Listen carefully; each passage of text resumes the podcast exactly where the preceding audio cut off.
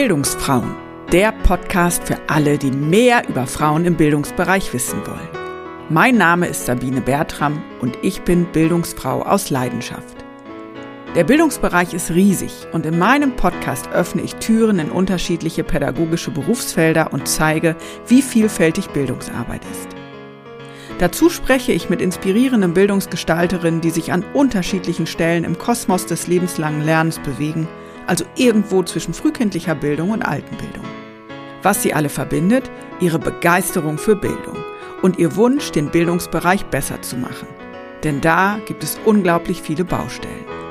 Das findest du auch und du möchtest aktiv werden? Dann melde dich gerne bei mir. Vielleicht können wir unsere Energie bündeln. Mehr erfährst du unter www.bildungsfrauen.de. Dort kannst du auch meinen Newsletter abonnieren. Und jetzt wünsche ich dir viel Spaß. Es scheint so die Vorstellung zu geben, es gibt den Tag X, dann tritt der Mensch irgendwie ins Alter über und ist dann jemand ganz anders. Sind ältere Menschen nicht die erwachsensten Erwachsenen, die wir eigentlich haben? Heute gibt es ein etwas anderes Format für euch. Anlässlich des Deutschen Seniorentages, der vom 24. bis zum 26. November 2021 in Hannover stattfindet, spreche ich mit zwei Expertinnen zum Thema Bildung im Alter, nämlich mit Silvia Dabo-Cruz von der Universität des dritten Lebensalters in Frankfurt und mit Professorin Ines Himmelsbach von der Katholischen Hochschule in Freiburg. Entstanden ist diese Folge in Kooperation mit der BAC Viva, der Bundesarbeitsgemeinschaft Wissenschaftliche Weiterbildung für Ältere, einer Arbeitsgemeinschaft der Deutschen Gesellschaft für wissenschaftliche Weiterbildung und Fernstudium e.V., kurz DGWF. Ich wünsche euch viel Spaß mit diesem Gespräch. Herzlich willkommen zur 14. Folge mittlerweile des Bildungsfrauen Podcasts. Und ich freue mich sehr, dass ich zum einen Professorin Ines Himmelsbach und zum anderen Silvia Dabo-Cruz in meinem Podcast begrüßen darf. Hallo, ihr zwei. Hallo. Hallo. Klassischerweise frage ich ja immer, wie denn so der eigene Weg in den Bildungsbereich hinein war. Silvia, wo genau bist du aktuell im Bildungsbereich und wie bist du da auch hingekommen? Ja, ich bin die Leiterin der Geschäftsstelle der Universität des dritten Lebensalters an der Goethe-Universität in Frankfurt am Main. An dieser Einrichtung arbeite ich schon sehr lange und wie ich da hingekommen bin, ich habe in Frankfurt am Main Pädagogik studiert und ist ja schon eine ganze Weile her, habe jetzt mal überlegt, wie ich eigentlich zur Pädagogik gekommen bin. Und dann war das so, ich hatte angefangen, Sprachen zu studieren, also mit Romanistik im Hauptfach und war dann so im zweiten, dritten Semester, hatte Pädagogik im Nebenfach und stellte zunehmend fest, wenn ich Referate vorzubereiten hatte mit meinen Kommilitonen und Kommilitonen aus der Pädagogik, habe ich mich sehr wohl gefühlt. Wir konnten uns unglaublich gut austauschen. Wir haben im Team gearbeitet und eigentlich war der entscheidende Punkt, diese Art der Zusammenarbeit, die Art, gemeinsam an Dinge heranzugehen, für mich dann so ein Knackpunkt, dass ich tatsächlich den Studiengang gewechselt habe und Diplompädagogik studiert habe. Warum erzähle ich das? Weil ich so in Vorbereitung auf dieses Gespräch natürlich selber dann auch so ein bisschen reflektiere, was sind da so die wichtigen Dinge und dieses sich austauschen wollen, Dinge miteinander aufstellen, miteinander besprechen wollen und können, war immer so ein wichtiges Motiv, dass ich dann eben auch im Erwachsenenbildungsbereich gelandet bin und schon sehr früh auch an der Universität des dritten Lebensalters, die in den 80er Jahren eben ein Entwicklungsprojekt war und wo ich dann eingestiegen bin und bis heute geblieben bin mit einigen Nebentätigkeiten, die ich auf dem Weg auch noch gemacht habe. Ines, wo genau bist du denn aktuell beruflich beheimatet und wie bist du dahin gekommen? Ja, also ich bin aktuell berufen als Professorin für soziale Gerontologie an der Katholischen Hochschule in Freiburg. Hier bin ich jetzt seit sieben Jahren und aktuell auch mit der Funktion als Prorektorin Forschung. Das heißt, ich koordiniere die Forschungsaktivitäten an unserer Hochschule. Eine Bildungsfrau zu sein, ist für mich Gegenstand meiner Forschungstätigkeit. Aber natürlich als Professorin an der Hochschule ist es auch ein anderer Gegenstand in der Lehrtätigkeit. Also hier bildend zum Alter unterwegs zu sein. Und wie bin ich da hingekommen? Das war eigentlich ein Weg, der war mit verschiedenen Kreuzungen versehen. Also ich habe ursprünglich gestartet an der Universität Heidelberg ich wollte eigentlich ein naturwissenschaftliches Fach studieren und habe dann in Heidelberg das Deutsche Zentrum für Alternsforschung kennengelernt und dort erfahren, dass es einen Aufbaustudiengang Gerontologie gibt. Und auf den wollte ich mich vorbereiten und man kann sagen, in Chemie hat sich auch ziemlich schnell herausgestellt, dass ich dort nicht sehr erfolgreich bin. Äh, und so bin ich dann in einen Magisterstudiengang gemündet mit zwei Hauptfächern und hier ist schon eine Parallele zu Silvia, nämlich äh, Erziehungswissenschaften und äh, Romanistik. Vielleicht beschäftigen sich Romanisten sehr gern mit dem Alter. Genau. Aber kurzum, da haben wir ganz ähnlich gestartet. Ich habe dann recht schnell eine Hilfskrafttätigkeit am Deutschen Zentrum für Alternsforschung angenommen und dort in vielen spannenden Begegnungen ältere Menschen ganz neu kennengelernt, eben in Forschungskontexten. Und in Heidelberg ist dieses Institut für Erziehungswissenschaft sehr klein und in Frankfurt war es sehr groß und außerdem gab es dort die Universität des dritten Lebensalters, wo ich mir auch versprochen habe, doch einiges mehr über das Altern eben gerade in dem Bereich der Erziehungswissenschaften zu erfahren. Und so bin ich nach Frankfurt ähm, als Studienort gewechselt und weiterhin aber als Hilfskraft dem DZFA treu geblieben. Und dann kam es zu einer weiteren Wegkreuzungen. Meine äh, Betreuer äh, sowohl dann für die Magisterarbeit wie für die Doktorarbeit waren Hans-Werner Wahl in Heidelberg und Jochen Kade in Frankfurt, also auch immer eine Mischung aus Erziehungswissenschaftlern und Gerontologen. Und so hat sich das ergeben, dass ich ja dann immer weiter reingestolpert bin in dieses Feld und zunächst eine wissenschaftliche Mitarbeitsstelle an der Universität Frankfurt hatte. Dort wurde damals das spannende Forum Alterswissenschaften und Alterspolitik aufgebaut. Da haben Silvias und meine Wege sich auch schon mal gekreuzt. Ich war dann in dem Arbeitsbereich von äh, Professor Oswald tätig, der dort die Professur für interdisziplinäre Alternswissenschaft innehatte. Und dann kam aber der spannende Ruf nach Freiburg, wo genau jemand gesucht wurde, der so ein bisschen Erziehungswissenschaftlerin und ein bisschen Gerontologin ist. Und seitdem bin ich dort und fühle mich sehr wohl. Ja, spannend, ne? Auch, äh, dass sich eure Wege eben auch schon mal gekreuzt haben vor einiger Zeit. Ihr habt ja beide recht früh euer Interesse am Altern an der Arbeit mit Älteren entdeckt? Ines, du schon direkt im Studium und Silvia, dadurch, dass du ja recht schnell und früh auch an der Universität des dritten Lebensalters als Mitarbeiterin gelandet bist. Was war für euch ausschlaggebend, sich diesem Thema zuzuwenden oder was hat für euch den Reiz ausgemacht, sich tatsächlich mit dem Älterwerden, mit dem Altern, mit Altersbildern zu beschäftigen? Ines. Das hat eigentlich schon sogar vor dem Studium angefangen. Ich habe in den Ferien, als ich noch in der Schule war, aber schon Auto fahren konnte, ähm, habe ich in einem Pflegeheim als Aushilfskraft gearbeitet.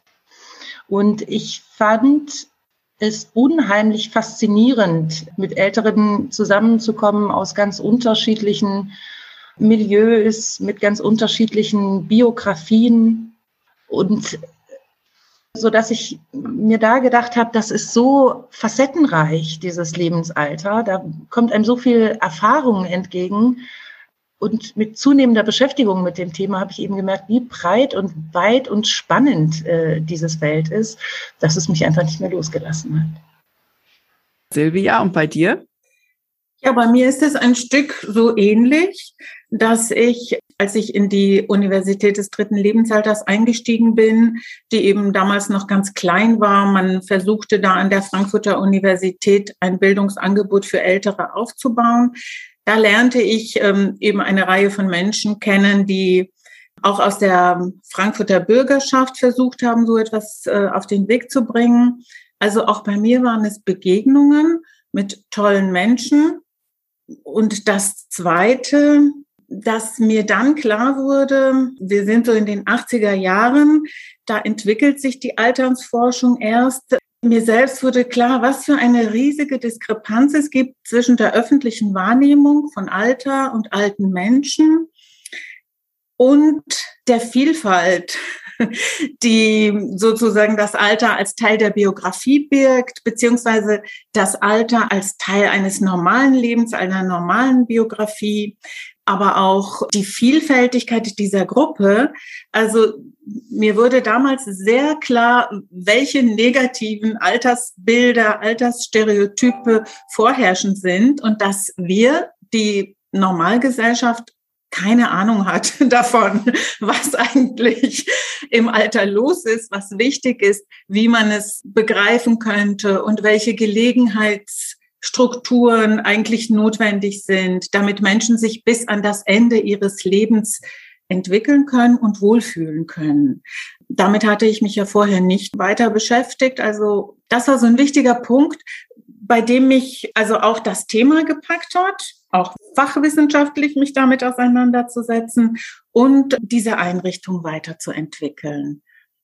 Ja, Silvia, ich würde da gerne einfach noch mal ein bisschen bleiben. Du sagst ja, ihr habt das so in den 80er, 90er Jahren aufgebaut und das waren so die Anfänge mit einem kleinen Kreis. Womit habt ihr angefangen und wie war auch die Resonanz in der Bevölkerung, in der Universität auch ein spezielles Angebot für Ältere zu machen?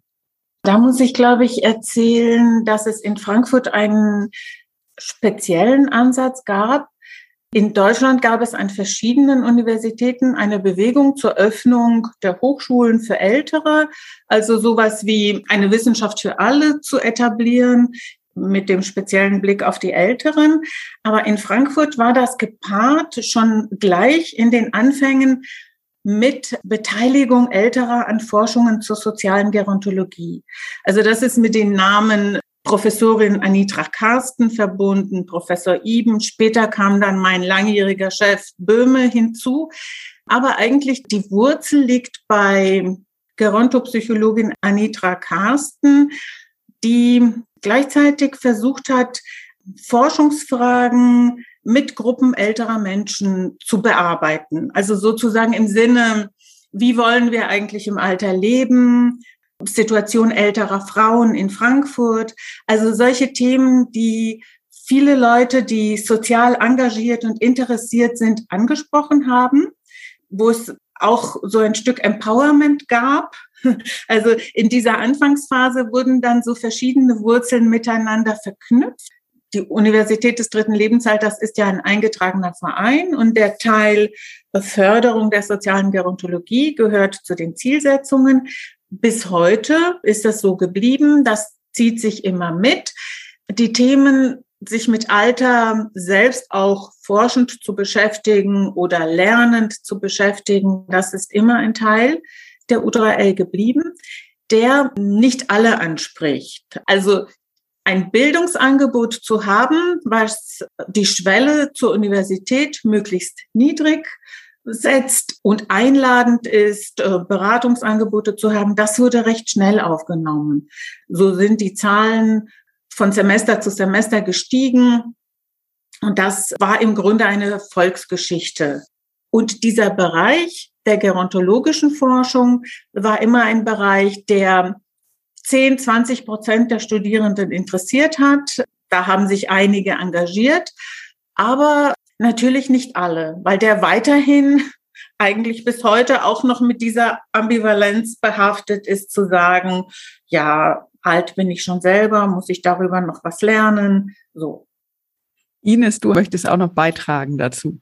Ja, ich würde da gerne äh, auch meine Perspektive darauf geben. Also ich bin ja zu Anbeginn der 2000er Jahre äh, dann nach Frankfurt gekommen und habe eben auch Seminare der U3L besucht als junge Studierende. Und ich habe mir natürlich genau diese Gerontologie-Seminare ausgesucht. Ich wollte ja mehr über das Altern erfahren und fand die, auch wenn vielleicht ein kleinerer Teil äh, an Älteren dann in diesen Kursen interessiert worden, fand ich aber gerade deshalb so spannend. Also und finde auch, wie du Silvia jetzt diese Geschichte erläuterst, wo ja heute partizipative Forschung in aller Munde ist und es das Trendgebiet in den Sozialwissenschaften ist, also auch die Ermächtigung, selber eine Stimme äh, zu erhalten und nicht nur Objekt der Forschung zu sein, sondern auch Subjekt im Forschungsprozess, finde ich das ganz beeindruckend, wie die UTRL da von Anbeginn diesen Weg gegangen ist und habe das selber als Studentin eben als sehr faszinierend erlebt. Wo fängt denn eigentlich älter an, wenn wir jetzt über Bildung im Alter und über, über Ältere sprechen? Weil Alter ist ja immer relativ. Also wenn ich Kinder fragen würde, würden die sagen, oh, 30 ist schon alt weil das so weit weg ist. Aber wenn ich jetzt hier stehe, denke ich, hm, was ist denn alt? 70, 80? Wo, wo genau fängt Alter an, älter und was sind so eure, eure Zielgruppen beziehungsweise auch eure Forschungsgruppen? Ines. Ja, es ist ja noch viel verrückter, als du sagst, Sabine. Nicht nur die Einschätzung von außen, dass also sagen wir jüngere Kinder eben 30-Jährige schon ziemlich alte Wesen finden.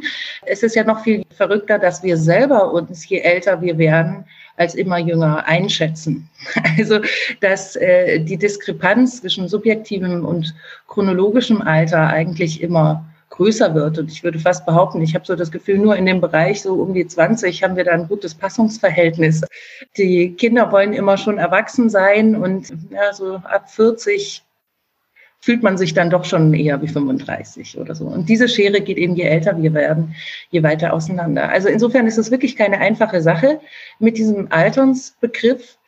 Du hattest auch nach Zielgruppen gefragt und Zielgruppen von Bildung im Alter. Und ich glaube, die kann man am besten beantworten, meiner Erfahrung nach, wenn man sich die Disziplin der Erziehungswissenschaft wirklich ein bisschen anschaut, dass wenn man in die Erwachsenenbildung hineinschaut, lange Zeit die Erwachsenenbildung dann geendet hat, auch in ihren Forschungsbemühungen, in ihren theoretischen Bemühungen, äh, wenn das Ende der Beruflichkeit erreicht war, weil es eben darum ging, weil Erwachsenenbildung am Anfang, ist ja auch noch keine alte Subdisziplin seit den 70er Jahren, am Anfang wirklich auch viel Weiterbildung war und damit auch berufliche Weiterbildung. Damit haben sich meines Erachtens die Erziehungswissenschaften als Erziehungswissenschaften lange gar nicht so sehr mit dem Altern auseinandergesetzt. Und äh, damit hat sich so ergeben, dass eben das sogenannte dritte Lebensalter, also bei dem Übergang in die nachberufliche Phase, sich so eine Altenbildung herausgeschält hat. Ich glaube, heute würde man diese Übergänge sowohl disziplinär in der Erwachsenenbildung viel fluider gestalten und auch die Zielgruppe viel weiter gestalten. Es ist eben nicht nur das dritte Lebensalter im Blick, sondern auch das vierte Lebensalter im Blick. Also wie können wir auch unter Beeinträchtigungen weiter lernen? Was ist da für uns wichtig? So dass ich glaube, dass die Zielgruppe mittlerweile fast ein halbes Jahrhundert umfasst. Also beginnt schon bei, wie kann ich mich zum Beispiel vorbereiten auf den Ruhestand? Silvia, wie sind denn da deine praktischen Erfahrungen? Welche Teilnehmenden habt ihr in der U3L?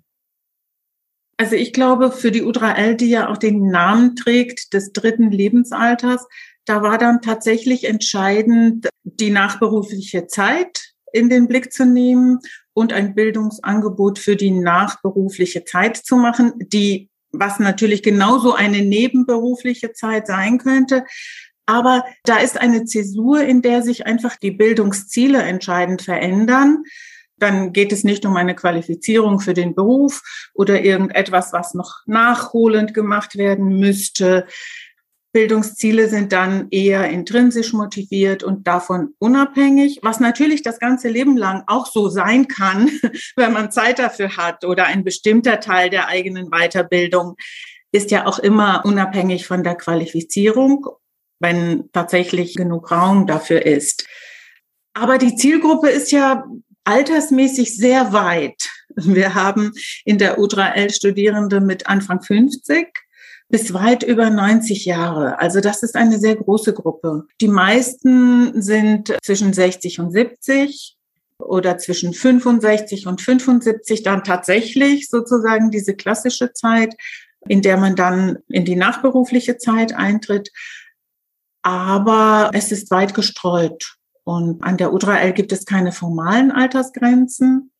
Insofern bleibt auch für uns das Alter, auch wenn das äh, ein Stück unseres Fokus oder Horizontes ist, bleibt das Alter ähm, so schillernd, wie Ines es auch schon beschrieben hat. Hochschulen dienen ja auch erstmal dazu, jüngere Menschen auszubilden auf den Beruf hin. Und natürlich und das habe ich auch im Studium erlebt an vielen Stellen. Und äh, ich selber fange auch jetzt noch mal ein Studium an. Heißt, es gibt natürlich immer auch Menschen, die nicht Anfang 20 sind, die an die Hochschulen streben. Wie ist denn die Mischung eigentlich und wie funktioniert das auch, wenn Ältere und Jüngere miteinander lernen? Da habe ich ja jetzt in den letzten Jahren gar nicht so viel Erfahrung, weil die Universität des dritten Lebensalters tatsächlich ja ein eigenes Angebot hat. An vielen anderen Stellen, so wie in Hannover zum Beispiel oder an allen anderen Standorten, gibt es ja sehr viele geöffnete Veranstaltungen für die Älteren. Eine einfache Antwort von mir wäre, im Prinzip funktioniert es sehr, sehr gut, wenn ausreichend Zeit da ist, für Bildungsprozesse, für Austauschprozesse. Wenn ausreichend Zeit auch ist, ähm, Fragen aus unterschiedlichen Perspektiven zu stellen. Das Nebeneinanderlernen unterschiedlicher Altersgruppen in Vorlesungen kann natürlich wunderbar funktionieren. Man muss nicht unbedingt viel miteinander anfangen. Also das heißt, es ist wichtig, die Ebenen sich anzuschauen. Lernt man nebeneinander, lernt man miteinander, lernt man voneinander. In diesem intergenerationellen Setting kann man sich verschiedene Beispiele ansehen. Und dann kommt es immer darauf an, einen bestimmten Fall genauer zu untersuchen. Ich kann von, von tollen Situationen berichten, die aber didaktisch so vorbereitet sein müssen, meiner Auffassung nach, damit tatsächlich Dialog entstehen kann, damit tatsächlich ausreichend Zeit ist, wenn man es darauf anlegt, dass ein tatsächliches Miteinanderlernen oder Voneinanderlernen geschehen kann. Einfach so nebenbei passiert es möglicherweise nicht. Und dann gibt es natürlich auch die andere Frage, so wie du die Frage formuliert hast, ist das Alter ja jetzt ein wichtiger Punkt, bei dem wir uns das angucken. Man könnte aber natürlich auch sagen, das Alter spielt ja gar keine Rolle. Also wenn man eine klassische Vorlesung hat oder klassische Seminare zu irgendwelchen Themen, dann können da alte und junge Menschen sitzen und ihr Lebensalter spielt in dem Fall überhaupt gar keine Rolle, wenn sie die gleichen Ziele, die gleichen Interessen, Fragen haben, bestimmte Prüfungen bestehen wollen, dann ist das Alter da vollkommen zweitrangig. Ja, also ich würde Silvia da absolut recht geben. Auch diese Frage, die erstmal so einfach klang, als du sie gestellt hast, ist aber gar nicht so trivial zu beantworten wenn wir eben, wie Silvia ausgeführt hat, eben von hierarchischen Ebenen von intergenerationellem Lernen ausgehen und äh, wir wollen wirklich ein Miteinander lernen, dann glaube ich, braucht das wirklich gute didaktische Vorbereitung. Und ich würde auch Silvia recht geben, es kommt auch auf den Gegenstand an, ne? beispielsweise des Seminars. Also ist das Seminar, hat das zum Gegenstand, dass Alternsthemen behandelt werden? Ich glaube, dann sind die Motivlagen häufig auch unterschiedlich ne, zwischen jüngeren und älteren Studierenden. Wenn es aber darum geht, eine kunstgeschichtliche Betrachtung eines Picasso-Bildes zu machen, kommt man vielleicht mit relativ ähnlichen Interessen und Motiven in das Seminar und dann spielt das Alter in der Tat gar keine Rolle. Also eine kleine Ergänzung noch. Also in den 90er Jahren waren an der Frankfurter Universität auch etwa 200, 300 Veranstaltungen für Ältere geöffnet. Im Prozess der Bologna-Reformen hatte ja die Universität sich insgesamt verändert. Also damals habe ich gedacht, auf einem niedrigen Niveau spielt es eine Rolle, dass einfach sehr unterschiedliche Menschen in den Uniseminaren sind. Beziehungsweise wenn in bestimmten Lebensaltern es sozusagen eine Segregation der Altersgruppen gibt. Man ist immer nur unter seinesgleichen. Möglicherweise. Das sind Ideen, ich habe die jetzt lange nicht überprüft, aber so hatte ich eigentlich den Eindruck, es ist eigentlich gut, wenn in der Uni auch mal ein paar ältere Menschen sind, um einfach so eine Wahrnehmung, eine gegenseitige Wahrnehmung zu schärfen, dass wir Menschen unterschiedlich sind. Also, dass die Älteren sehen können, die Jungen gehören dazu und die Jüngeren sehen können, die Älteren gehören dazu. Für die Älteren war es ja irgendwie ungewöhnlich, dass die Wände vollgeschmiert sind oder solche Sachen. Also ich hatte das Gefühl, auf so einer niedrigen Ebene von Wahrnehmung spielt es auch schon eine Rolle, dass die Generationen durchmischt werden. Vielleicht ist das gerade im Hochschulbereich heute auch schon viel durchlässiger geworden, die Altersgruppen. Ne? So, Sabine, hast du ja gesagt, also Studieren in späteren Lebensaltern ist viel normaler, als es in den 80er Jahren war. Ines, du bildest ja auf das Altern hin aus. Wen hast du denn als Studierende bei dir in den Veranstaltungen sitzen und mit welchem Interesse sind die Studierenden da?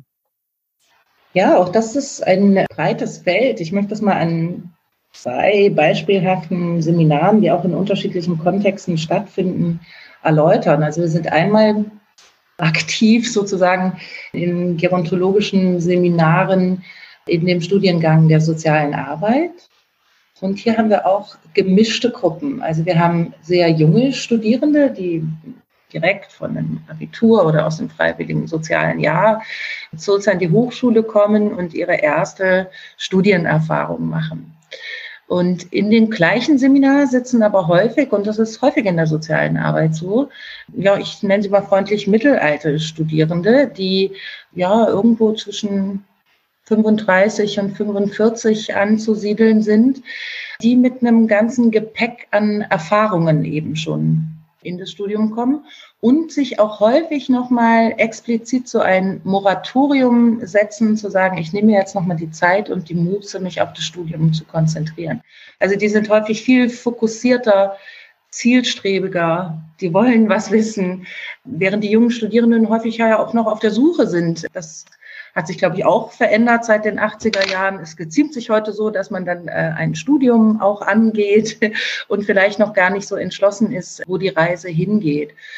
Und da erlebe ich es als sehr fruchtbar, wenn diese beiden Studierendengruppen zusammenkommen, dass wir dann viel tiefer einsteigen in die Seminare, viel pointiertere, auch kritische Nachfragen gestellt werden, wo sich vielleicht jüngere Leute noch gar nicht so trauen oder also das erlebe ich als sehr fruchtbar.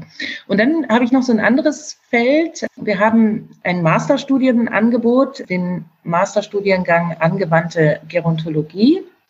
Und der setzt sich zusammen aus Weiterbildungen, die man dann kumulieren kann und mit einem Abschlussmodul zu einem Master führen kann.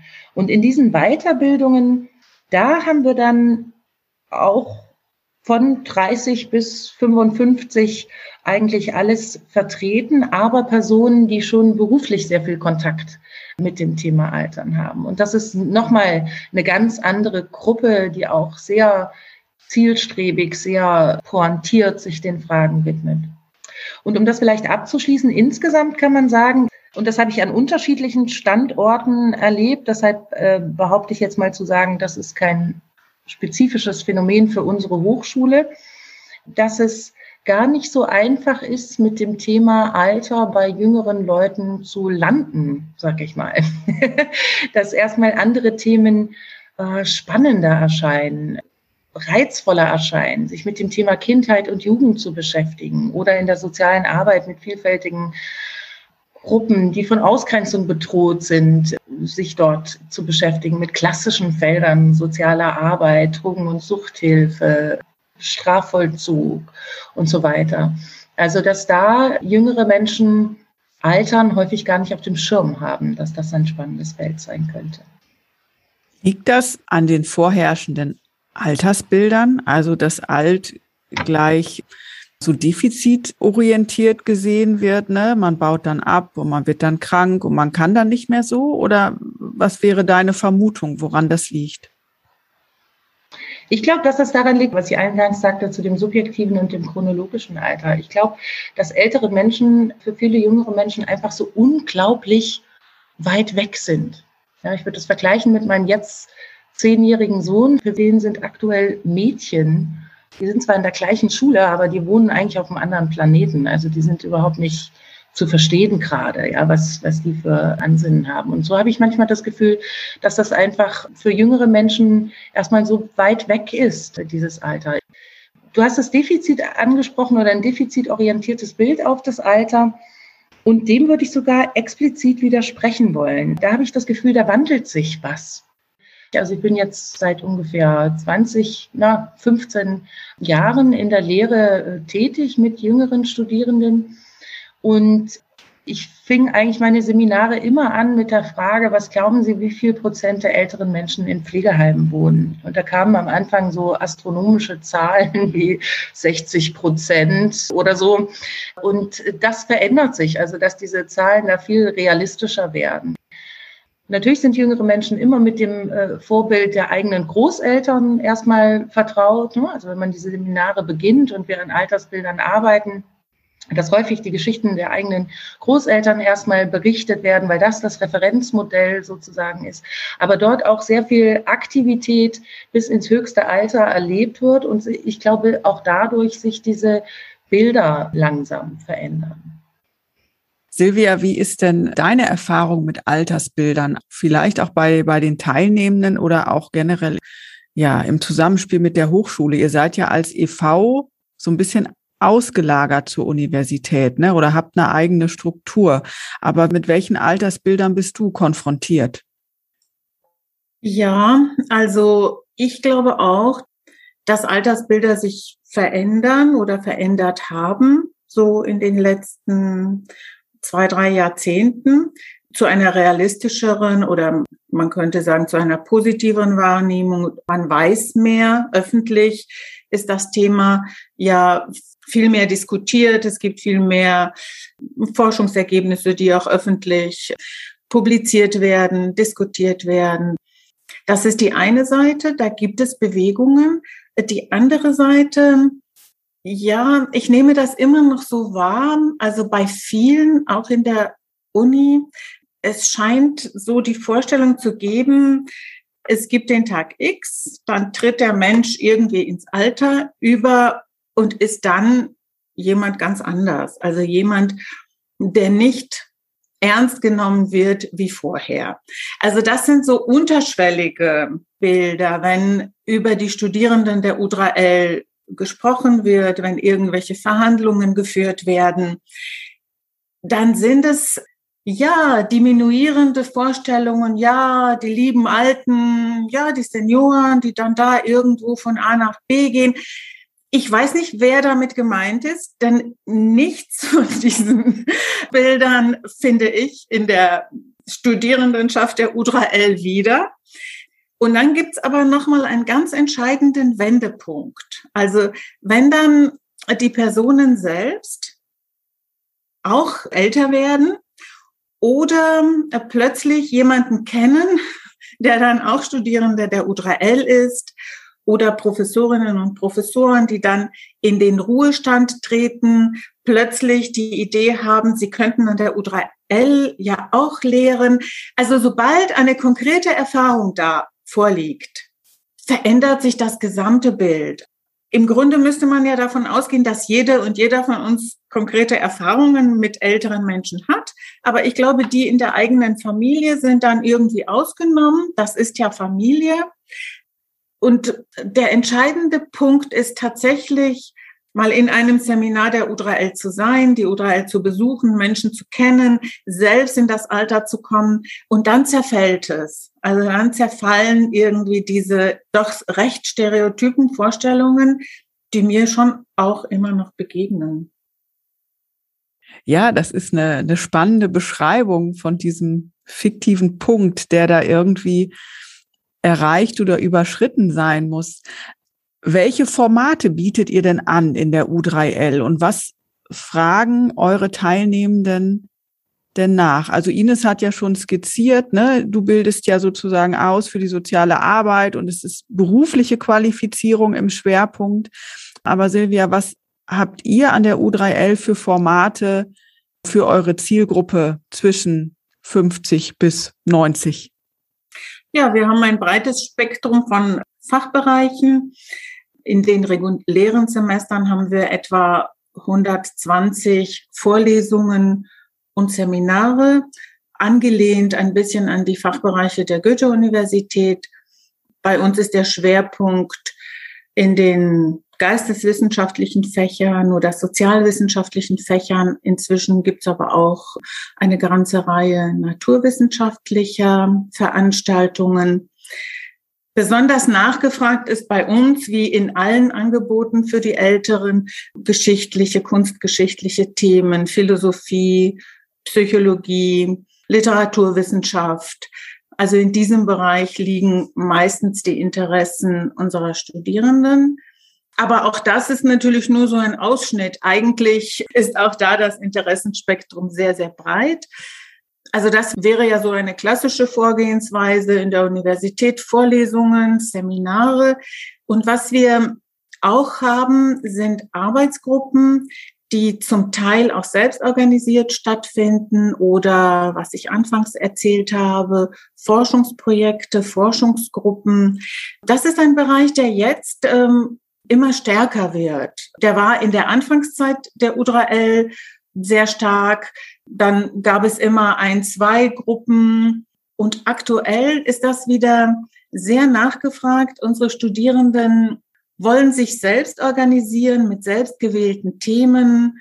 Und das ermöglichen wir auch mit Begleitung, eben in Projektgruppen oder Arbeitsgruppen zusammenzukommen.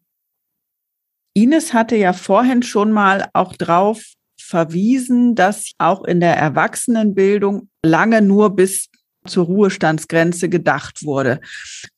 Wenn man sich jetzt auch mal die Rahmenbedingungen im Bildungsbereich anguckt, da liegt ja in der öffentlichen Diskussion der Fokus in der Regel auf Schule, auf dem frühkindlichen Bereich dann auch nochmal natürlich auf der Ausbildung, also duales System oder auch Hochschulen. Und für die Erwachsenenbildung wird es ja dann oft schon schwer, sich überhaupt in den Fokus zu rücken. Und für die Gruppe der Älteren, die sich ja nicht mehr qualifizieren wollen für irgendwas, sondern die eben interessengeleitet in der Regel sich weiterbilden, das ist ja dann nochmal so eine kleinere Gruppe, für den es ja oft dann aber auch wenig Fördermittel gibt oder so. Also sowas wie Aufstiegs-BAföG oder so braucht man ja dann für die Zielgruppe auch nicht mehr. Ne? Wie ist das denn dann im Kontext auch, weil ja zum Beispiel Altersarmut auch was ist, was oft diskutiert wird oder was zum Beispiel besonders Frauen trifft. Ne? Wie, wie sind denn so eure Angebote auch zugänglich? Können viele Menschen daran teilhaben oder gibt es da Barrieren? Habt ihr auch besondere Angebote für Menschen, die nicht so eine hohe Rente haben oder eben ihr Geld ordentlich zusammenhalten müssen? Wie, wie sieht es da aus? An der U3L gibt es die Möglichkeit einer Ermäßigung. Es gibt in Frankfurt den Frankfurt-Pass, der einkommensabhängig ist. Das heißt, wenn man einen Frankfurt-Pass hat, kann man die U3L für fünf Euro im Semester besuchen.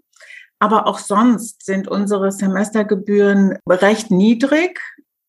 Die U3L besucht man mit einem Semesterbeitrag. Man belegt nicht einzelne Veranstaltungen, sondern das gesamte Semester und kann sich dann das Programm zusammenstellen, wie man möchte. Also das Semester kostet 150 Euro lange Jahre, zehn Jahre, 15 Jahre lag dieser Beitrag bei 110 Euro. Wir haben weiterhin die Möglichkeit gelassen, nach Selbsteinschätzung 110 Euro zu bezahlen. Das heißt also, diese finanzielle Hürde ist nicht sehr hoch, können alle teilnehmen. Kann man natürlich auch noch auf anderen Ebenen diskutieren. Den sogenannten Seniorinnen-Universitäten wird ja vorgeworfen, dass sie sehr elitär sind.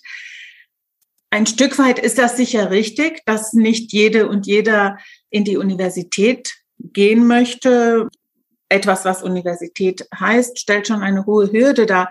Von unserem Selbstverständnis sind wir offen für alle und versuchen auch immer wieder Angebote so zu setzen, dass sich alle auch angesprochen fühlen und alle kommen können. Das gelingt auch zu einem Teil, weil in dieser Gruppe gibt es sehr viel Mundpropaganda. Wenn man von der U3L erfährt, dann bringt man jemanden mit. Und jetzt durch die Online-Angebote in der Corona-Pandemie sind wir eigentlich noch viel mehr darauf aufmerksam geworden, aus der Uni rauszugehen. Also eigentlich erstaunlich, dass gerade die Unmöglichkeit der Präsenz uns diese Fragen wieder viel eher auf den Tisch gelegt hat. Was können wir auch erreichen, um aus der Uni rauszugehen? Die U3L arbeitet mit zwei Altenwohnheimen zusammen mit dem GDA-Stift in Frankfurt und mit dem Augustinum in Bad Soden. Das heißt, auch dort finden Vorlesungen von Dozentinnen und Dozenten der U3L statt. Also da versuchen wir schon, uns nicht auf dem Campus irgendwie zu verschanzen, sondern zu gucken, wie kann das mit der Bildung gehen? Wie kann das offener sein, zugänglicher? Wie können wir Themen setzen, die auch stärker in die Bürgergesellschaft oder die Gesellschaft der Älteren in Frankfurt hineinragen? Ja, also ich würde auch mit der Ausgangsfrage, also gibt es Finanzierungen, gibt es genügend Angebote für ältere Menschen? Wenn wir nochmal von oben auf das ganze Thema Bildung im Alter gucken, würde ich gerne nochmal darauf verweisen, Silvia hat das auch schon mehrfach angesprochen, dass mit zunehmendem Alter unsere Lernwege ja auch informeller werden.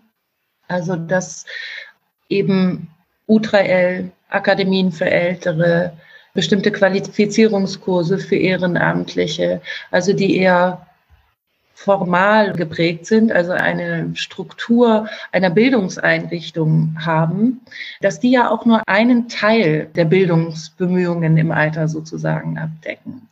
In meinen Forschungen beschäftige ich mich zum Beispiel sehr stark mit der Frage, wie lernen wir denn eigentlich älter zu werden? Also wie beschäftigen wir uns mit etwas, was wir eigentlich immer negieren? Also, also wir wollen gerne alt werden, aber wir wollen nicht so gerne älter werden. Wie lernen wir das? Und das ist ja auch gar kein bewusstes Lernen eigentlich. Und das hat sehr viel mit unserer Biografie zu tun. Also, also so dass sich deine Frage, so berechtigt sie ist, wie kommen wir auch an Zielgruppen die vielleicht erstmal nicht so nah an Bildungseinrichtungen sind. Aber möchte ich nur noch mal darauf verweisen, dass, glaube ich, ein großer Teil des Lernens und der Bildung im Alter auch außerhalb von Bildungsorganisationen stattfindet. Ja, stimmt. Also das würde ich auch sehr unterstreichen. Im Blick auf die Bildungsorganisationen noch mal so einen Schritt zurück da fehlt es natürlich überall an Strukturen, an Möglichkeiten, an Geld, weil dieser Bereich Bildung älterer läuft ganz unter ferner Liefen. Und meiner Erfahrung nach sind es sehr oft die Personen, die dort beschäftigt sind, die mit einem hohen Engagement viele Dinge erreichen, aber einfach mit einem sehr hohen persönlichen, leidenschaftlichen Einsatz für diesen Bereich. Das ist, glaube ich, auch ganz wichtig zu erwähnen. Und gleichzeitig tut ein Wandel Not, was mir als leidenschaftliche Pädagogin oder Lernerin sehr am Herzen liegt, dass das Thema Lernen, ausprobieren, neugierig sein, Fehler machen dürfen, auch wenn man schon alt ist. Also, dass dieses Thema gesellschaftlich, dass die Kultur unserer Gesellschaft viel, viel mehr solche Dinge zulässt und fördert. So wie du sagst, Ines, man lernt vieles davon gar nicht intentional, sondern nebenbei. Und dann würde ich mir so sehr wünschen, eine wohlwollende Situation des Lernens, ne?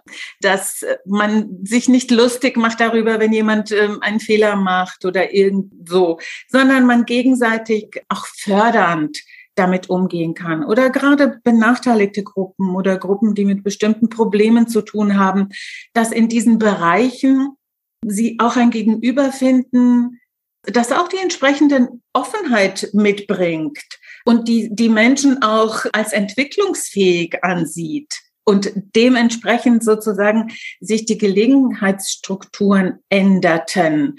Das wäre sehr schön, dass da nicht sofort irgendwie eine Barriere fällt. Ja, das finde ich einen ganz wichtigen Punkt, äh, was du sagst. Und wie wir versuchen in unseren Lehrveranstaltungen jetzt mit den Jüngeren, wo ich da auch sehr gerne sehr pointiert dahingehend vorgehe, dass ich sogar versuche zu sagen, wenn wir von älteren Menschen reden, sollten wir überhaupt weiter von Bildung im Alter reden, ja, oder damit konfrontiere ich meine Studierenden immer, sind ältere Menschen nicht die erwachsensten Erwachsenen, die wir eigentlich haben. Und wenn es denn so schwierig ist mit dieser Grenzziehung, ab wann die eigentlich älter sind, und äh, in den Erziehungswissenschaften gibt es auch eine große Debatte darum, ob es überhaupt so etwas wie eine eigene Subdisziplin der Altenbildung, der Geragoge geben soll oder nicht. Da gibt es ganz unterschiedliche Positionen und Haltungen. Aber zumindest in der Ausbildung finde ich es wichtig, den jungen Studierenden auch mal eben eingedenk dieser Sachen, die äh, Silvia eben gesagt hat, wirklich darauf hinzuweisen, dass ältere Menschen nun mal die Erwachsensten unserer Erwachsenen sind. Und nur weil sie ein bestimmtes Lebensalter überschreiten, chronologisch nicht einer anderen Gruppe zugehörig sind. Gleichwohl gibt es natürlich viele Argumente dafür, warum man didaktisch anders arbeiten soll, will, kann mit älteren Menschen und so weiter. Ja, auch nochmal ein spannender Aspekt. Da habe ich auch noch nie drüber nachgedacht, dass die Älteren die Erwachsensten unserer Erwachsenen sind. Also wirklich ein schönes Bild und auch schön formuliert, wie ich finde. Und riecht auch nochmal an die eigenen Gedanken und Implikationen, die man hat zum Thema Älterwerden, auch nochmal zu überdenken, weil da ja einfach auch unheimlich viele Erfahrungen und Erfahrungswissen auch gebündelt ist, in jeder einzelnen Biografie, in jeder einzelnen Person. Silvia hatte vorhin schon mal so ein wenig reingeblickt in die Situation in Corona und die Auswirkungen auch auf die U3L. Es war ja schon eine sehr besondere Situation 2020, als die Pandemie über uns hereinbrach. Zum einen, weil Altersgrenzen noch viel starrer wurden, weil klar war, ab einem gewissen Alter sind die älteren Leute besonders vulnerabel und sind besonders schützenswert, müssen irgendwie abgeschirmt werden.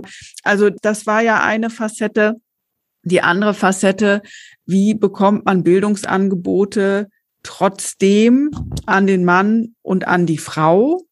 Wie ist es mit der digitalen Kompetenz in der Gesamtbevölkerung, aber eben auch in der Gruppe der Älteren, die eben nicht als Digital Natives sozialisiert sind? Wie ist es aber auch in Bildungseinrichtungen, die ja auf Präsenzunterricht ausgelegt sind und mit einer Zielgruppe arbeiten, die auch gerne in Präsenz kommen, weil sie dann mal rauskommen und mit Leuten sich austauschen können und auch zusammen einfach in einem Raum sind, arbeiten können. Ne? Es gibt ja eben auch einige Untersuchungen und, und Befunde zu Einsamkeit im Alter und so. Ne? Also da spielen ja auch Bildungsangebote für Ältere oft eine ganz wichtige Rolle, eine Struktur in der Woche zu haben und auch zusammen zu sein mit anderen Menschen. Welche Auswirkungen hatte denn jetzt Corona ganz akut auf die Durchführung eurer Angebote, Silvia? Ja, zuerst Sommersemester 20. Von einem Tag auf den anderen konnten natürlich unsere geplanten Vorlesungen für das Sommersemester nicht stattfinden und wir mussten quasi von einem Tag auf den anderen überlegen, was wir machen. Lassen wir das alles ausfallen? Versuchen wir das alles zu digitalisieren? Wir haben uns für den zweiten Weg entschieden und haben die Veranstaltung digitalisiert. Wie an vielen Stellen muss man sich das natürlich so vorstellen, dass wir etwas, was für Präsenz geplant war, einfach jetzt in den Online-Raum überführt haben. Also es ist nicht Online-Lehre im eigentlichen Sinne, weil es didaktisch erstmal die Präsenzveranstaltung ersetzt hat. Das war ein Wahnsinnsakt. Zunächst einmal, weil auch die Lehrenden, mit welchen die U3L zusammenarbeitet, sind viele freiberufliche Dozenten und Dozentinnen, Honorardozentinnen, ein Teil zwar von der Hochschule, aber viele andere, die selbst auch sehr, sehr wenig Erfahrung in diesem Bereich haben. und auch sehr wenig technische Möglichkeiten. Also das heißt, wir hatten es mit der Zielgruppe zu tun, die nicht in der Mehrzahl erfahren ist, aber auch die Lehrenden. Es ist uns dann erstaunlich schnell gelungen, finde ich, ein recht großes Programm zusammenzustellen. Also im ersten Semester 65 Veranstaltungen und mit sehr, sehr viel Beratung, sehr viel Gespräch, sehr viel Einführung, so viel wie in den letzten anderthalb Jahren haben wir noch nie mit unseren Teilnehmenden und Lehrenden gesprochen. Und die Erfahrung ist aber, die Technik ist nicht das Problem, nicht für die Älteren, nicht für die ganz Alten. Also die Altersgruppe der Teilnehmenden in der U3L hat sich nicht verändert. Also wir können jetzt nicht sagen, dass die technische Hürde für die meisten zu hoch war. Das hat im Grunde ganz gut geklappt. Aber natürlich blicke ich jetzt nur auf diejenigen, die auch online mitgemacht haben. Das sind etwas mehr als die Hälfte unserer Regulärstudierenden. Und wir haben jetzt ganz, ganz viele interessante Erfahrungen gemacht. Viele schätzen das Online-Angebot natürlich, weil es ortsunabhängig ist, weil es auch für Menschen zugänglich ist, die nicht mobil sind. Zum Beispiel haben wir einen Dozenten, der aus Krankheitsgründen nicht mehr lehren konnte, weil er eben im Hörsaal nicht stehen konnte. Das funktionierte nicht. Er ist jetzt plötzlich wieder mit dabei, weil er Online-Lehre machen kann. Ähnliches gilt natürlich für einige Studierende die weggezogen sind oder nicht mehr so mobil sind und so weiter. Also der Einzugsbereich ist sehr viel größer geworden, aber wir haben eine kleine Blitzumfrage gemacht und sehr viele Rückmeldungen bekommen wir zu dem Punkt. Vielen Dank, dass Sie das Online-Angebot gemacht haben. So konnte ich in der Welt sein das war für mich das Fenster zur Gesellschaft. Das war für mich das Fenster in die Welt. Sabine, das, was du gesagt hast, die Isolation, der Rückzug oder die Gemeinschaft, die Begegnung, die in der Universität stattfindet, natürlich vorrangig. Es ist tatsächlich gelungen, durch die Online-Veranstaltungen so etwas auch herzustellen. Wir sind gerade dabei, noch diese vielen Rückmeldungen auszuwerten sehr, sehr viele Rückmeldungen auf die offene Frage, was bedeutet Ihnen die U3L in dieser Zeit? Die U3L wurde sogar sozusagen im Online-Modus als sozialer Ort wahrgenommen, als Ort anderen zu begegnen, ins Gespräch zu kommen. Die Studierenden haben auch versucht, die informellen Situationen sich zu erkämpfen das alles, was vor und nach der Lehrveranstaltung normalerweise geschieht in, dem, in der Cafeteria. Dafür wurden wir extra gebeten, Räume zu schaffen, wo sich Teilnehmende treffen können, also auch diese informelle Begegnung. Es ist eine sehr anstrengende Zeit für die Kolleginnen, den Kollegen, für mich gewesen, für unsere Dozenten natürlich auch. Gerade im Moment sind wir so voller Ideen voller Neugier, wohin sich das entwickeln könnte in der Zukunft. Also wir entdecken zunehmend die Möglichkeiten auch.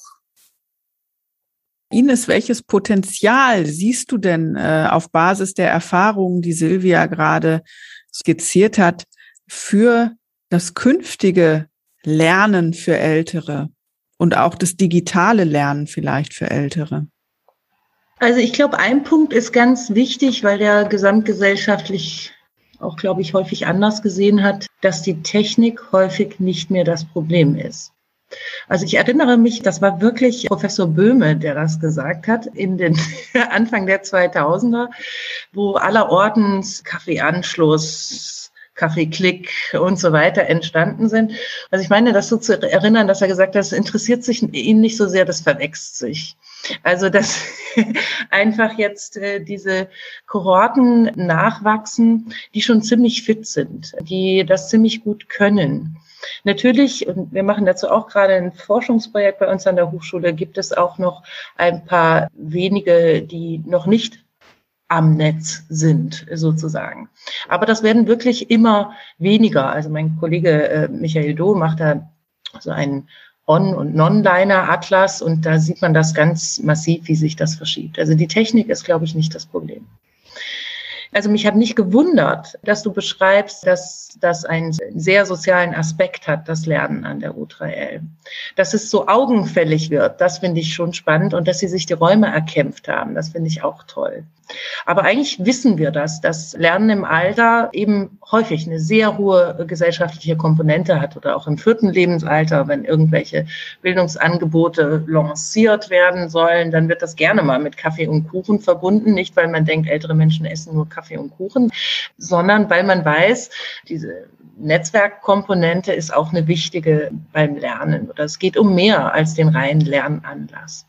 Für das Lernen glaube ich, dass hier ganz tolle neue Möglichkeiten schlummern, die eben Kompetenz einbußen, körperlicher Natur, die mir es nicht mehr ermöglichen, zu einem Bildungsangebot zu gehen, die mir vielleicht gewissen Austausch nicht mehr ermöglichen, den über digitale Angebote herzustellen.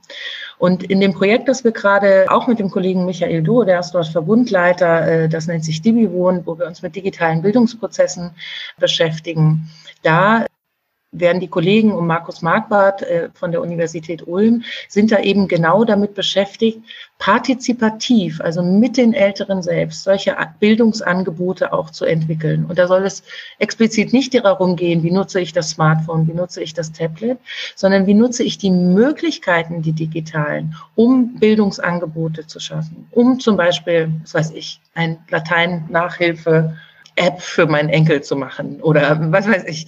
Also da wirklich selber äh, Bildungsangebote zu schaffen. Und ich glaube, da liegt ganz viel Musik.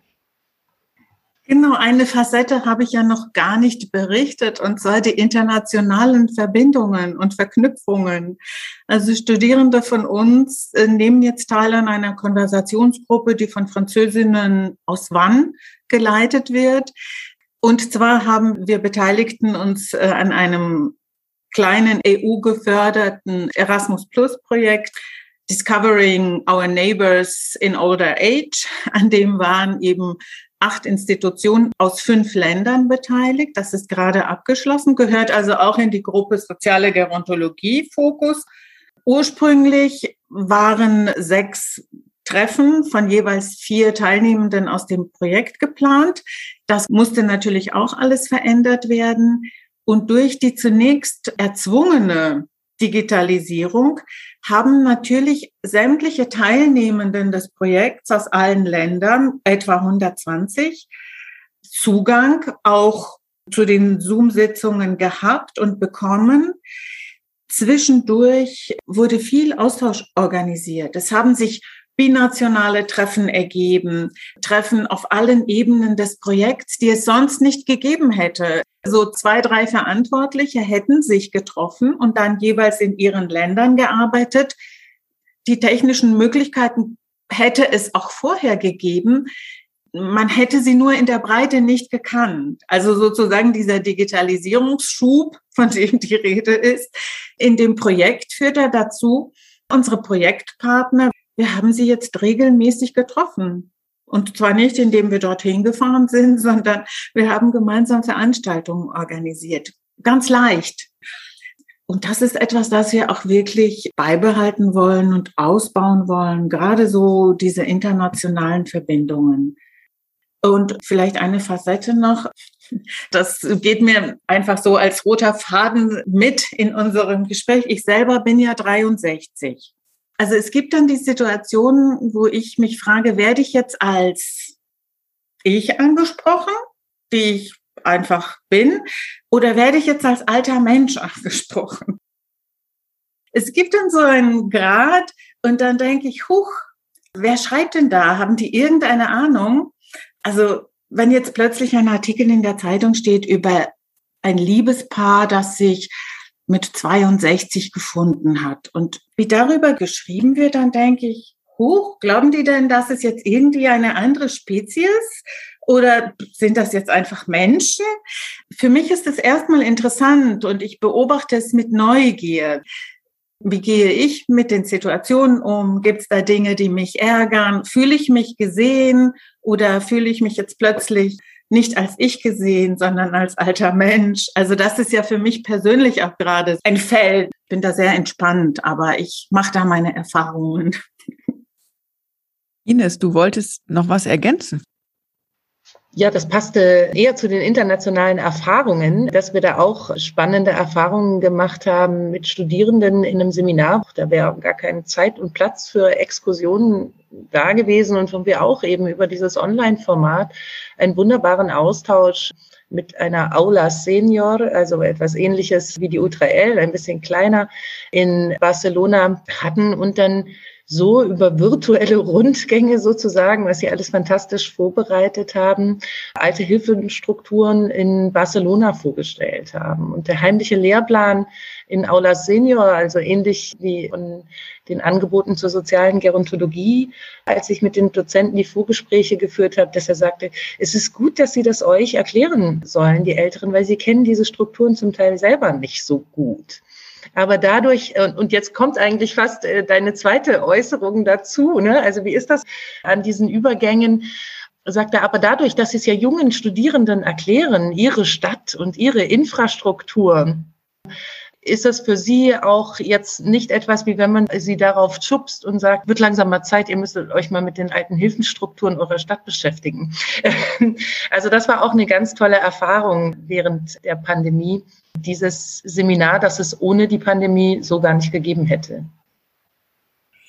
Ich finde das total spannend, dass ihr jetzt schon mittendrin seid, auch in den Potenzialen und in den Zukunftsaussichten sozusagen. Was wünscht ihr euch denn für das Lernen im Alter, für Bildung im Alter, für das Altern insgesamt? Was muss sich da verändern, verbessern an den Rahmenbedingungen? An den Bildern von außen? Also ich möchte eigentlich was aufgreifen, was Silvia vorhin meines Erachtens schon gesagt hat, aber ich würde es, glaube ich, mit Anerkennung überschreiben. Also, dass, also, dass wir es ja eigentlich gar nicht verhindern können, zu lernen bis zum Schluss. Wenn wir kognitiv nicht irgendwie uns da was querschießt. Aber dass wir das eigentlich gar nicht verhindern können und dass wir anerkennen, dass Lernen und Bildung im Alter kein Sonderstatus oder etwas Spezielles ist, was man, ja, wofür man kämpfen muss, sondern dass es normalisiert wird, dass anerkannt wird, dass es erstmal als Lernprozess etwas ganz Normales und Natürliches ist. Das wissen wir also seit fast 80 Jahren mittlerweile, dass das so ist. Und für die Strukturen würde ich auch das pointieren wollen, was Silvia sagt, dass sich auch ältere Menschen selbst dann dadurch nicht rechtfertigen müssen für ihre Lernbemühungen oder für Interesse an Welt, an Gesellschaft. Das finde ich häufig ein zweischneidiges Schwert. Da wird uns als älteren Menschen auf der einen Seite vorgeworfen, wir ziehen uns aus Dingen raus oder wir interessieren uns nicht gut, wir werden irgendwie outdated. Und wenn wir uns dann interessieren, ist es irgendwie auch nicht recht. Also das finde ich irgendwie eine unfaire Rechnung, die man da macht. Ja, also ich kann das alles unterstreichen und mit einem Gedanken ergänzen. Mir begegnet oft die Einstellung, dass gesagt wird, ja, wenn Älteren noch lernen, dann ist das ja ganz schön, aber richtig nötig ist es ja nicht. Aber klar, wenn die jetzt mal in den Hörsaal gehen wollen und dann sich noch was anhören, das ist doch ganz nett, kann man ja mal machen. Wieso? Ja, ja, klar, kann man schon machen. Das ernst nehmen. An der U3L bleiben Leute oft lange Jahre. Also der Besuch der U3L, die Lernprozesse, das wird ein Teil des Lebens. Und ich kenne Äußerungen wo Menschen sich dann verabschieden nach 20, 30 Jahren, vielleicht weil sie nicht mehr kommen können oder so. Dann werden uns Briefe geschrieben oder auch wir führen Gespräche und manche Leute sagen, diese 20 Jahre oder diese 30 Jahre waren die wichtigsten in meinem Leben. Was ich da an Entwicklungsprozessen erlebt habe, das ist ungeheuer. Als ich in den Ruhestand ging, habe ich gedacht und alle um mich herum, okay, das war's. Ich habe mein Leben gelebt. Jetzt kommt halt noch der Ruhestand.